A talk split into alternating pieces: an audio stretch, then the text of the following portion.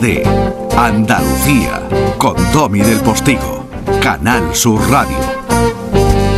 Y ya saben que llegado aproximadamente este momento del programa. Nosotros nos tomamos un cafelito calentito con el maestro Francisco Reyero. Paco le llaman en casa.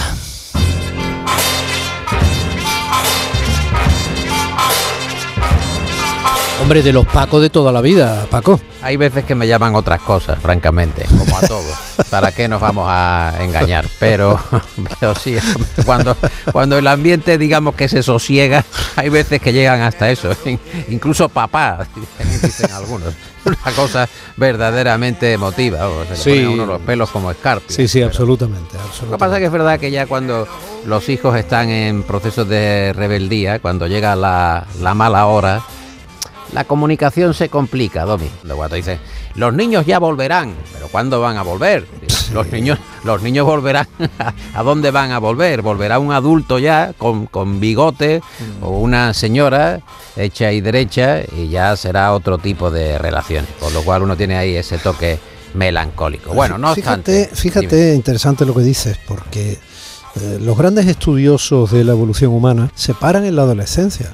O sea, no entienden muy bien, te van explicando un poco todos los procesos de desarrollo, los que nos diferencian de los animales y pueden explicar en parte el éxito evolutivo del ser humano, bueno, fundamentalmente del sapiens hasta llegar a nosotros, ¿no?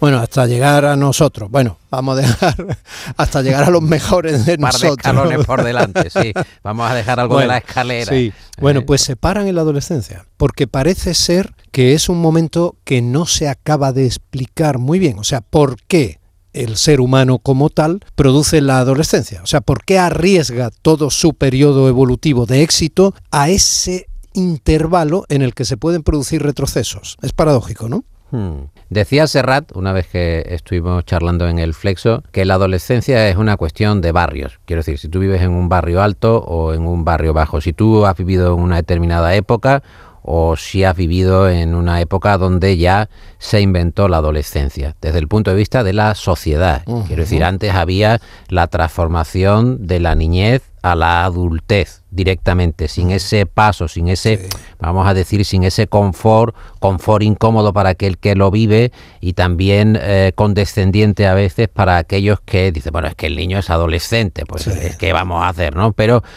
me comentaba Serrat, dice, es una cuestión económica. Cuando alguien ha tenido que abrirse paso en la vida y de repente un día es niño y al día siguiente ya es adulto y se le caen encima todo tipo de obligaciones que tienen que eh, hacer que se vaya abriendo paso sin ningún tipo de eh, mirarse o tener esa posibilidad de enfrentar a las, a las controversias. Pero bueno, esto es una, una idea también poética, una idea del propio Serrat, porque ahí se contradice pues con todo lo que tú estás hablando, ¿no? La Sí. propia biología, la evolución del ser humano y cómo efectivamente se atraviesa un periodo de unos años que se va transformando nuestro propio cuerpo y nuestra propia sensibilidad, la- el cerebro.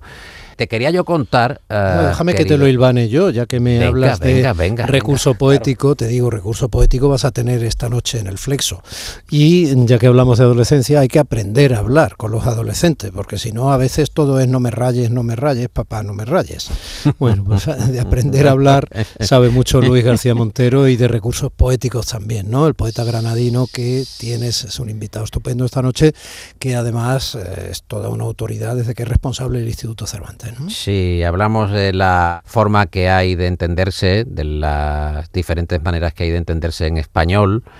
Eh, dicen los hispanoamericanos que nosotros hablamos muy golpeado, o sea, que tenemos muy fuerte el acento en nuestros diferentes tipos de acento, ¿no? Pero que la forma de hablar del español es mucho menos melosa, menos cordial, si se quiere, que el, el acento que pueda haber en Hispanoamérica, así con carácter general, a grandes rasgos, ¿no? Pero que decía también eh, algún estudioso que esa manera de hablar indica un sentido de la honestidad, de la frontalidad, ¿no? Que no aquello que decía Chirves, ¿no? De la buena letra, ¿no? Que la buena letra esconde un deseo de persuadir, un deseo de engañar, la utilización del lenguaje y claro, lo que van significando cada una de las palabras en función de que lo utilicemos en una latitud o en otra, ¿no? Carma Riera, que era la académica, se encontró una vez con una señora de Colombia que ante un taquillero del metro le decía, por favor, me regala el billete, y el taquillero dijo aquello de, ¿cómo que me regala? Regala es que es la manera educada que hay en Colombia de solicitar un billete. Claro, nosotros decimos, por ejemplo,